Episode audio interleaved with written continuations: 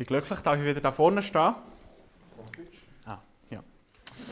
Ich bin glücklich, dass ich wieder da vorne stehen, auch wenn ich mir oft ähm, überfordert vorkomme, weil ja, ich bin so jung und das kann ich euch schon mitgeben. Viele von euch sind älter als ich, aber der Herr hilft auch immer. Und bei mir ist es so, dass ich immer wieder im Glauben habe ich Dinge, die ich nicht verstehe. Und ich habe das so in meinem Teenageralter, habe ich das viel vor mir hergeschoben immer, auch unbewusst.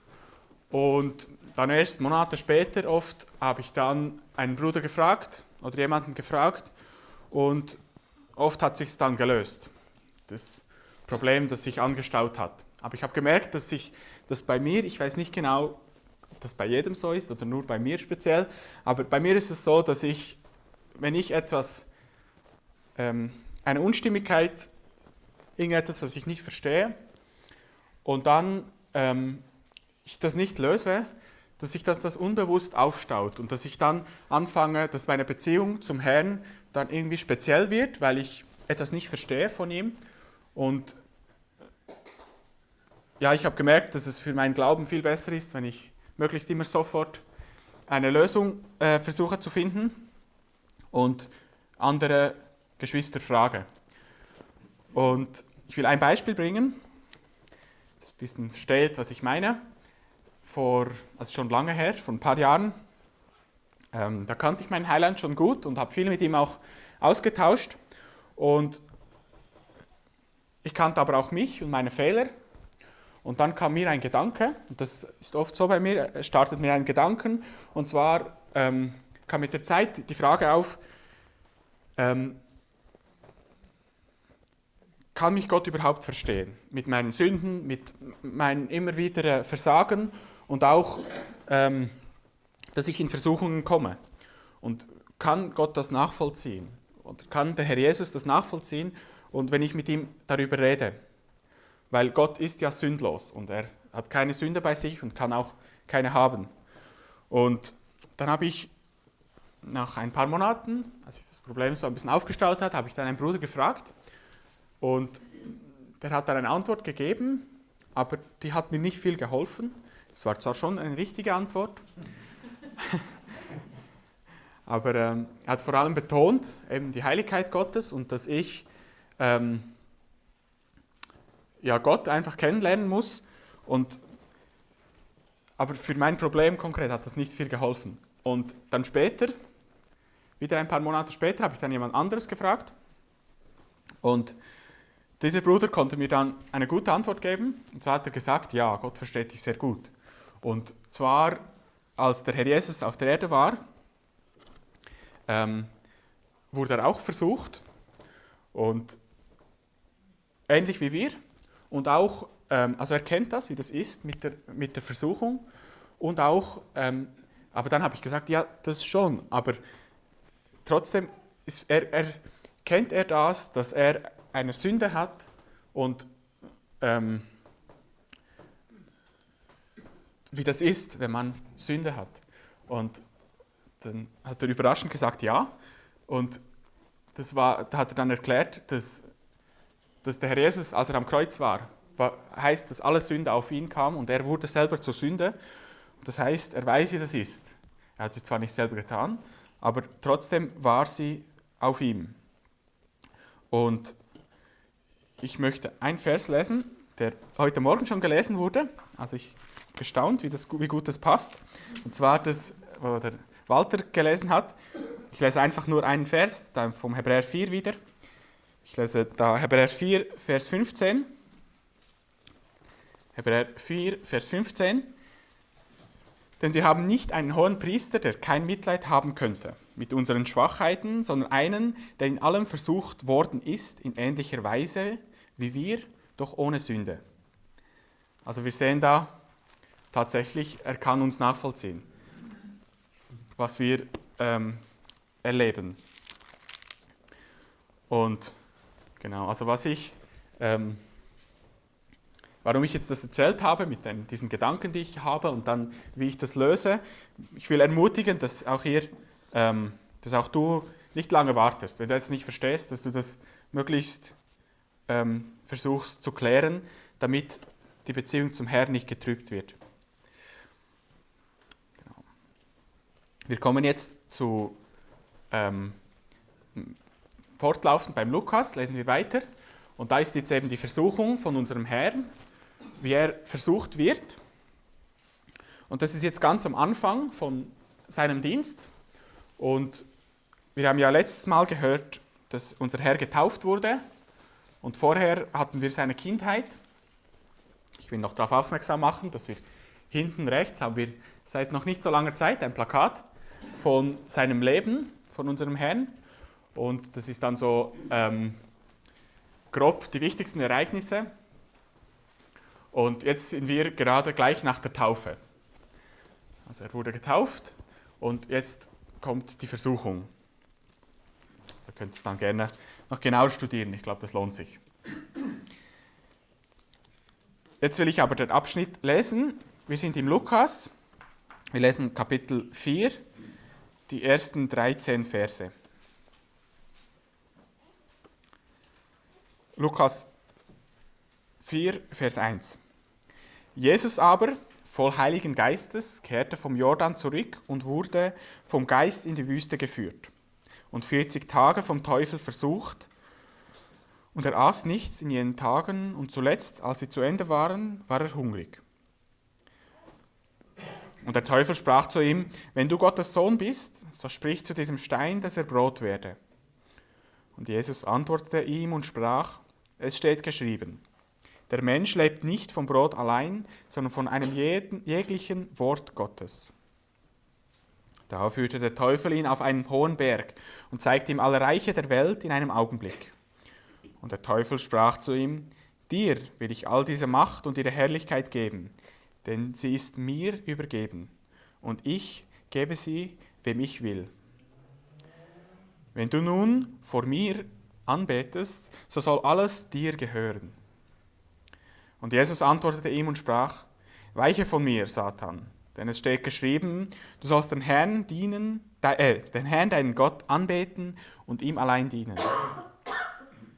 Und er führte ihn nach Jerusalem und stellte ihn auf die Zinne des Tempels und sprach zu ihm, wenn du der Sohn Gottes bist, so stürze dich von hier hinab.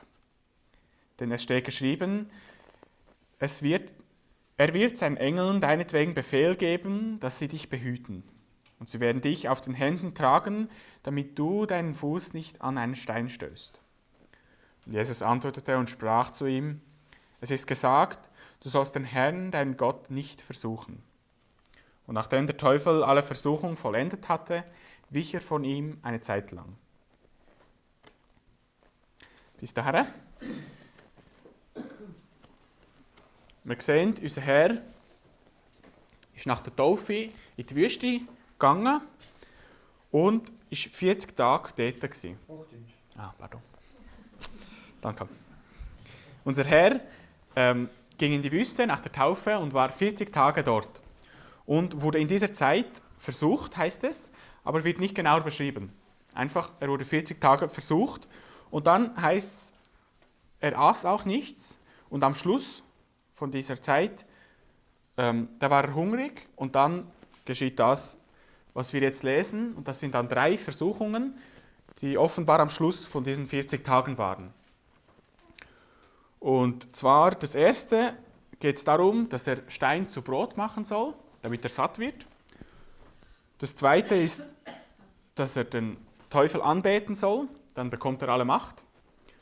Und drittens, dass er sich herabstürzen soll und die Engel werden ihn auffangen. Ich möchte gerne ähm, diese drei Versuchungen genauer anschauen und dann noch ähm, ein paar Dinge herausstreichen, ja, was für uns dann von Bedeutung ist. Also zuerst mal das Erste, das finde ich gleich auch das bisschen Schwierigere, weil was ist da genau die Versuchung eigentlich? Weil unser Herr war hungrig und der Teufel sagt zu ihm, ja, wenn du Gottes Sohn bist, dann mach diese, diese Steine, die da in der Wüste sind, zu Brot. ja, damit er satt wird. Ähm, und was ist da die Versuchung? Und bei den anderen zwei ist es dann ziemlich klarer, was die Versuchung genau ist. Bei diesem ähm, finde ich schwieriger, weil wenn man Hunger hat und etwas isst, ist das keine Sünde. Und wenn man seine Möglichkeiten dazu braucht, ist das auch keine Sünde. Aber ich glaube, die Sünde hier wäre, dass, ähm, dass es Eigenwilligkeit wäre. Er würde dem Satan gehorchen, nicht seinem Vater. Und es hat ja einen Grund gehabt, dass er da in der Wüste ist, für diese 40 Tage nichts gegessen hat, hat auch einen Grund gehabt. Und dass er da wäre die Sünde, dass er einfach von sich aus das gemacht hätte. Genau, ich denke, das ist ähnlich wie beim Adam. Die Frucht, die er nicht essen durfte, das war an sich eigentlich auch keine Sünde, eine Frucht zu essen, aber es ist, war Eigenwilligkeit, es war einfach von ihm selbst aus. Oder der Mose, als er da den Felsen geschlagen hat, das war auch an sich ein Felsenschlagen, ist auch keine Sünde, aber es war auch wieder einfach ähm, von sich aus. Und das war dann die Sünde. Und ich denke, das kann man hier auch so sehen. Und auch interessant ist, dass der Herr hier hungrig ist. Also er war schwach. Nach 40 Tagen Essen ist man sehr schwach. Und die Versuchung wird dann immer am größten, wenn man schwach ist, wenn man müde ist, Hunger hat, irgendetwas einem fehlt. Und das war hier jetzt so. Und der Herr Jesus gibt eine Antwort. Und er gibt jedes Mal eine, nur einen Satz als Antwort. Also vielleicht hat er mehr gesagt, aber ähm, es war offenbar keine Diskussion, sondern es war einfach eine Antwort. Und er zitiert jedes Mal einfach einen Vers von der Bibel. Und zwar immer von einem Buch, und zwar vom fünften Buch Mose. Zitiert immer von dort. Das passt auch gut, weil dort wird repetiert die ganze Wüstenreise vom Volk Israel, wie sie da durch die Wüste gingen. Und das ist auch, passt sehr gut hier zu dieser Situation. Und das Erste, was er zitiert, er sagt, der Mensch lebt nicht vom Brot allein, sondern von einem jeglichen Wort Gottes. Genau, also wir lesen das jetzt nicht immer noch im fünften Buch Mose. Es steht fast das Gleiche immer dort. Ähm, Genau. Also er sagt, dass der Mensch nicht vom Brot allein lebt, sondern von jedem Wort Gottes. Ich glaube, dass wir das verstehen, müssen wir die geistliche Sättigung verstehen. Was ist? Ähm, wir Menschen haben Hunger und dann essen wir etwas. Aber warum machen wir das? Weil wir den Zusammenhang sehen. Wir haben Erfahrungen gemacht in unserem Leben, dass wenn wir etwas essen, dass dann der Hunger weggeht. Und ich glaube, ein kleines Kind kann das noch nicht verstehen. Also so Alter von äh, AWGA zum Beispiel. Es, äh, ich glaube nicht, dass noch den Zusammenhang wirklich weiß, ich will jetzt essen, damit dieses Gefühl weggeht. Glaube ich nicht, dass, dass sie das schon versteht so. Aber es kommt sehr bald, dass sie dann den Zusammenhang sehen. Und das ist im geistlichen Leben auch so. Wir müssen lernen, den Zusammenhang sehen, wenn wir geistlich Hunger haben, dass wir uns auch geistlich sättigen und nicht geistlich ablenken oder einfach etwas anderes machen. Und ich glaube, das ist bei Menschen, die Gott nicht kennen, ein großes Problem, dass sie eben den Zusammenhang gar nicht sehen. Und dann einfach sehen, es stimmt etwas nicht, es ist ein Problem, aber sie sehen gar nicht, wo die Lösung ist oder was man dann genau essen muss. Und der Herr Jesus sagt hier, er lebt, der Mensch lebt von jedem Wort Gottes. Also die geistliche Sättigung ist dann das Wort Gottes, das ist die Bibel. Und das gibt er als Antwort. Er erklärt dem Satan nicht, warum das jetzt genau eine Sünde ist, weil Satan weiß es genau. Er gibt eine gute Antwort, die noch viel mehr aussagt. Genau. Ich habe gesagt, dass der Jesus jedes Mal mit einem Wort aus dem Alten Testament antwortet. Und das ist mal, denke ich, das Erste, was wir lernen können von ihm, dass, dass wir mit dem Wort arbeiten, dass wir das Wort als eine Waffe benutzen, auch bei Versuchungen. Und in diesem Zusammenhang geht es ja um den Leib, um die körperlichen Bedürfnisse. Der, die erste Versuchung betrifft den Leib.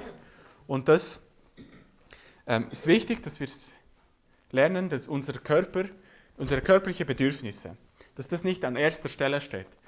Ähm, eben, wie ich schon gesagt habe, es ist nicht Sünde, wenn man etwas isst, aber das ist nicht das Wichtigste vom Leben. Es ist nicht das Wichtigste, dass wir unsere Bedürfnisse stillen. Das Wichtigste ist, dass wir Gott kennen, dass wir mit Gott leben.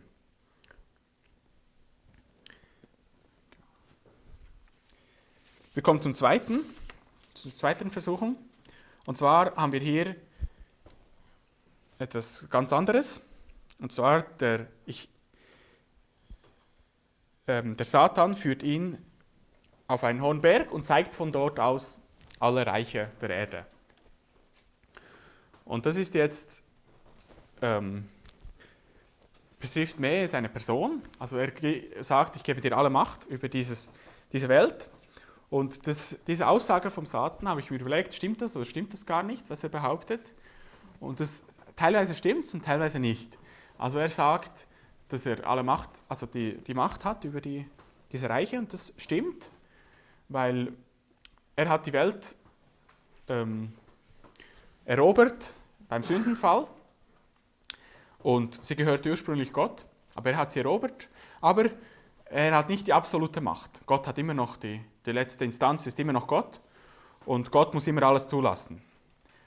Also er kann nicht jedem geben, wer er will. Das stimmt dann gar nicht. Aber er stellt das so, der Satan behauptet das. Und was ist hier jetzt genau die Versuchung für unseren Herrn? Warum ist das, ist das eine Versuchung überhaupt? Also es ist klar, dass es, dass es falsch ist, den Satan anzubeten, aber warum bietet er das an? Weil er bietet ihm an, schau, du bekommst alle Macht über diese Welt, ohne zu leiden. Weil unser Herr bekam nachher, nach, dem, nach der Auferstehung, bekam er alle Macht. Er hat ähm, alle Macht bekommen nach seinem Weg.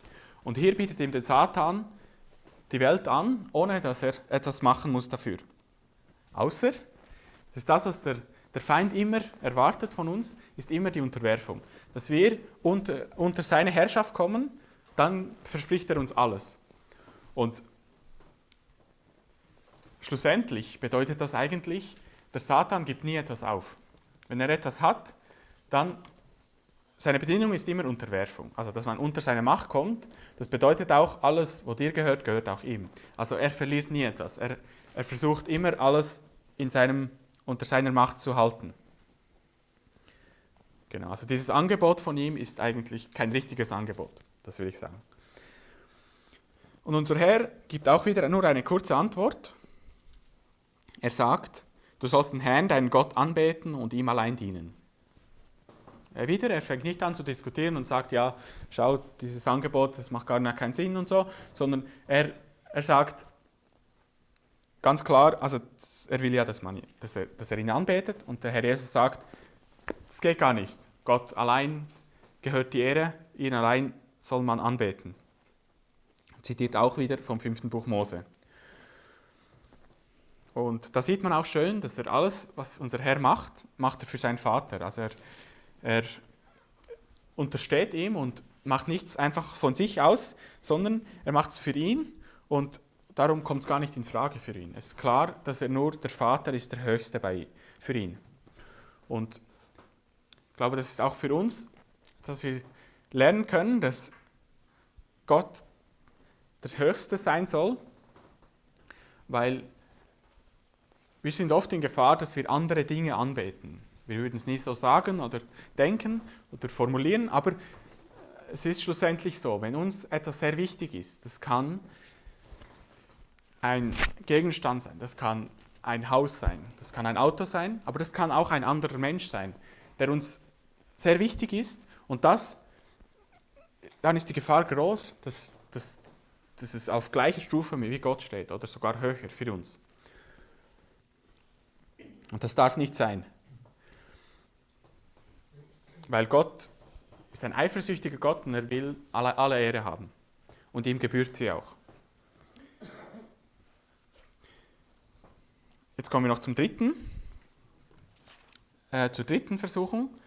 Und ich habe gesagt, die erste Versuchung betraf den Leib, die zweite mehr die Person, ich könnte sagen die Seele. Und jetzt die dritte Versuchung ist mehr der Geist. Ist mehr, ähm, also wir sehen es jetzt dann, der Satan fordert ihn heraus wieder, sagt, ja, wenn du wirklich Gott bist, das hat er beim ersten Mal auch schon gesagt, ähm, und dann zitiert er sogar aus der Bibel und sagt, ja, ähm, er wird seine Engel um deinetwegen befehlen, dass sie dich behüten und dass, dass dir nichts passiert. Und erstens mal war, ist es ziemlich aus dem Zusammenhang.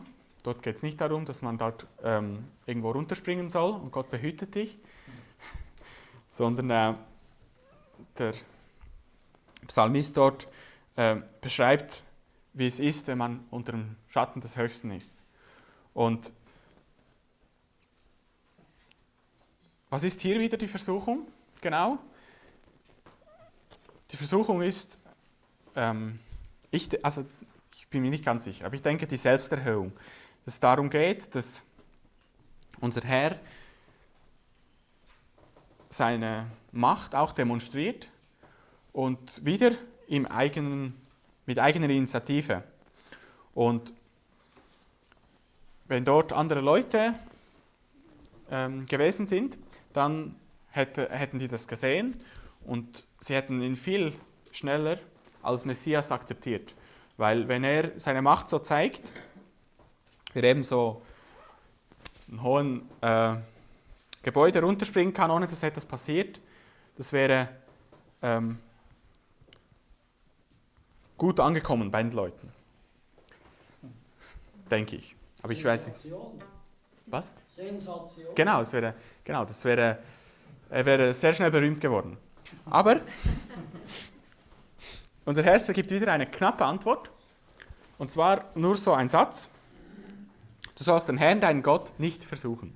Wieder geht er gar nicht darauf ein eigentlich, sondern er sagt einfach, das ist eine Versuchung, das ist eine ähm, Herausforderung Gottes und das sagt Gott ganz klar, das sollst du nicht machen. Und warum sollst du es nicht machen? Das ist eine Beleidigung. Also Gott, wenn Gott sagt, ähm, uns etwas verspricht, da können wir Gott einfach vertrauen. Wir müssen das nicht herausfordern. Und wir, wir sehen das auch, dass das dann stimmt, aber das ist eine Beleidigung, wenn wir Gott äh, auf eine Stufe stellen und ihn so herausfordern.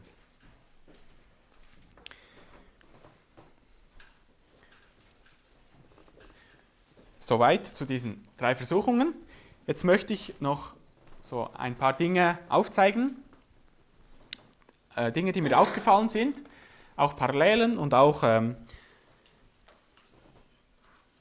ähm, Dinge, die wir lernen können. Also zuerst einmal will ich einen Vers noch lesen.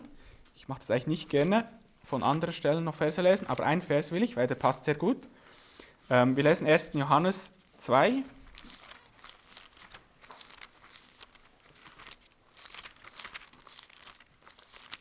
1. Johannes 2, Vers 16.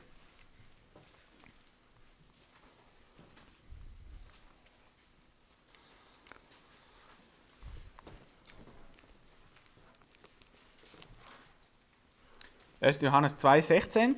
Denn alles, was in der Welt ist, die Fleischeslust, die Augenlust und der Hochmut des Lebens, ist nicht von dem Vater, sondern von der Welt. Hier sehen wir so eine Aufteilung. Ähm, und das passt sehr schön, weil man kann es in der genau gleichen Reihenfolge kann man zuordnen. Also Fleischeslust, Lust vom Fleisch, ist, äh, Fleisch ist unser Körper. Das ist beim ersten, wo herausgefordert wird, das äh, Stein zu Brot zu machen, um seine Bedürfnisse zu stillen. Beim zweiten ähm, haben wir Augenlust, Lust der Augen. Er wird, ihm wird alle Macht gezeigt, alle, er sieht alle Reiche mit den Augen und das ist die Versuchung. Also das sind die Augen. Und dann als letztes Hochmut des Lebens. Das ist eben dort, wo er auf dem Tempel ist und herunterspringen soll, wäre Hochmut gewesen. Also wir sehen da schön zusammengefasst vom Johannes. Dann etwas weiteres. Ich habe noch ein bisschen geforscht, wenn man in der Bibel das Wort Versuchung so ein bisschen anschaut, wann das gebraucht wird und in, wie es gebraucht wird, für welche Situation, sieht man so etwa drei Arten, wie es gebraucht wird. Also einerseits wird es gebraucht, wenn Gott versucht. Das, der eine oder andere sollte jetzt ein bisschen äh, allergisch darauf reagieren, weil Gott versucht nicht. Gibt es auch einen Vers und da gibt es auch Vers, dass Gott versucht. Und zwar, ähm, Gott versucht nicht zum Bösen. Also Gott wird nie einen Menschen ähm, eine Falle stellen, dass er fällt und etwas, eine Sünde macht. Das macht Gott nicht. Aber Gott versucht im Sinn von, Gott prüft. Gott prüft unseren Glauben und das macht er auch viel. Also, und da, das macht er mit den eigenen, also das macht er nur mit den Gläubigen. Also das ist die eine Art, wie Versuchung vorkommt in der Bibel.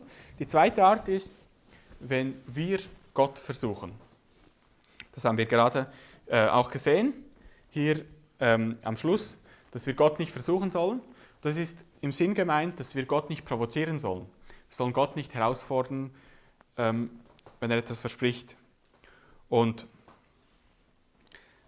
das Erste, eben, dass Gott die eigenen prüft, und das ist hier auch der Fall. Also der Herr Jesus wurde auch vom Vater geprüft in dieser Zeit. Jetzt. Er war vom Geist wurde er hingeführt in diesen, diese Wüste und war von Gott geprüft.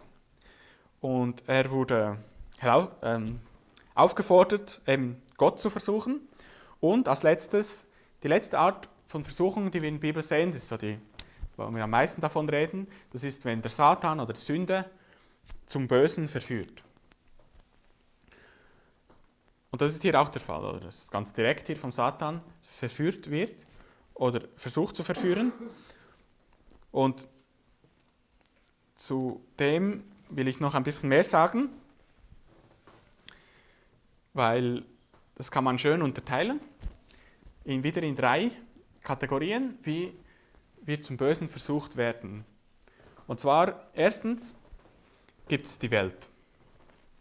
Die Welt versucht uns, das heißt, es ist alles, was von außen kommt.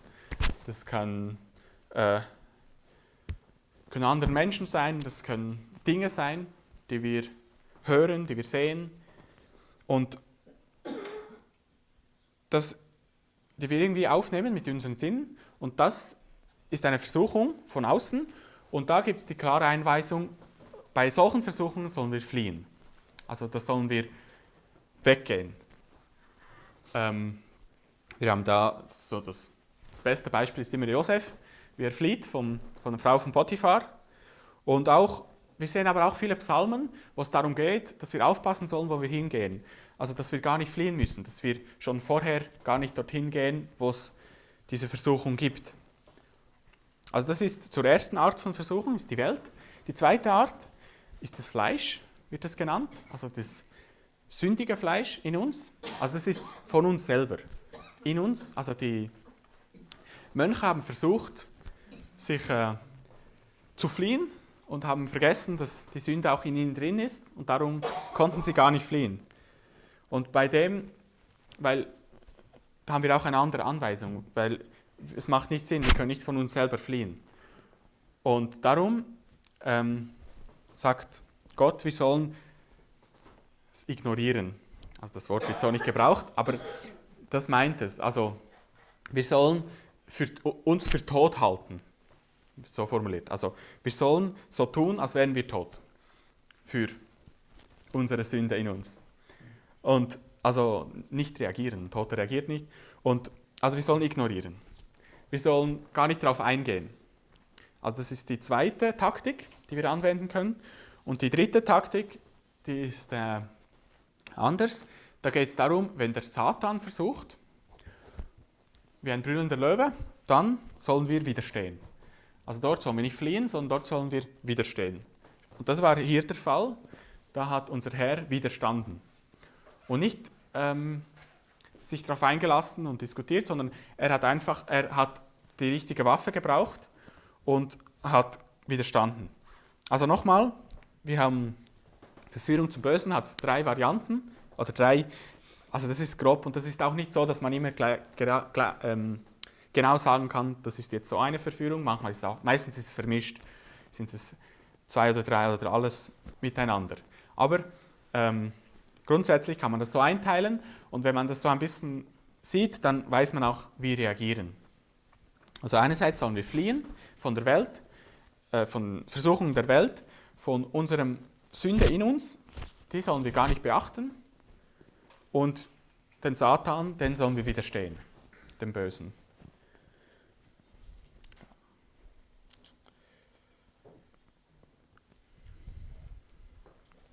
So viel zu dem.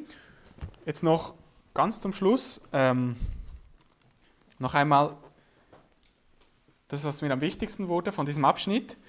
Unser Herr war hier in der Wüste und wurde vom Satan versucht. Und eben wie ich am Anfang schon gesagt, ganz am Anfang gesagt habe, ist für mich das sehr ein Trost, dass ich weiß, unser Herr weiß, wie das ist. Mein, mein Herr kennt mich und er kennt auch diese Situation. Er kann das nachvollziehen.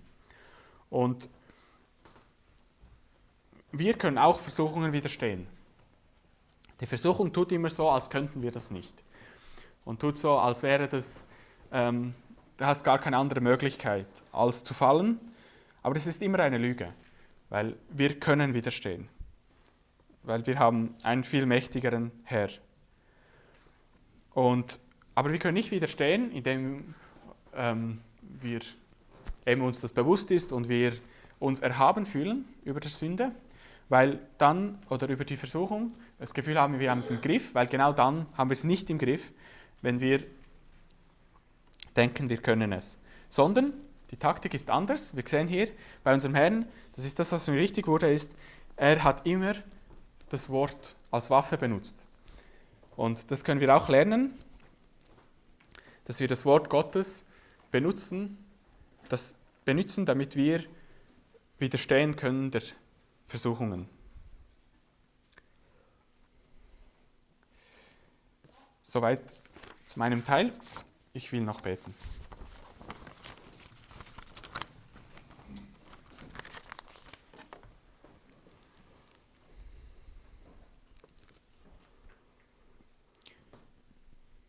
Ja, Herr Jesus, ich danke dir, dass du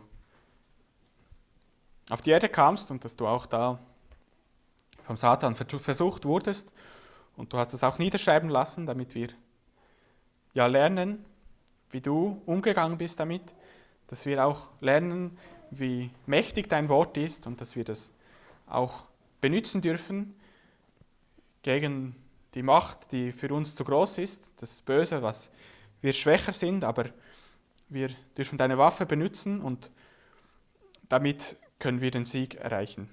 Ja, ich danke dir, dass du uns hilfst und uns nie, nie aufgibst. Amen.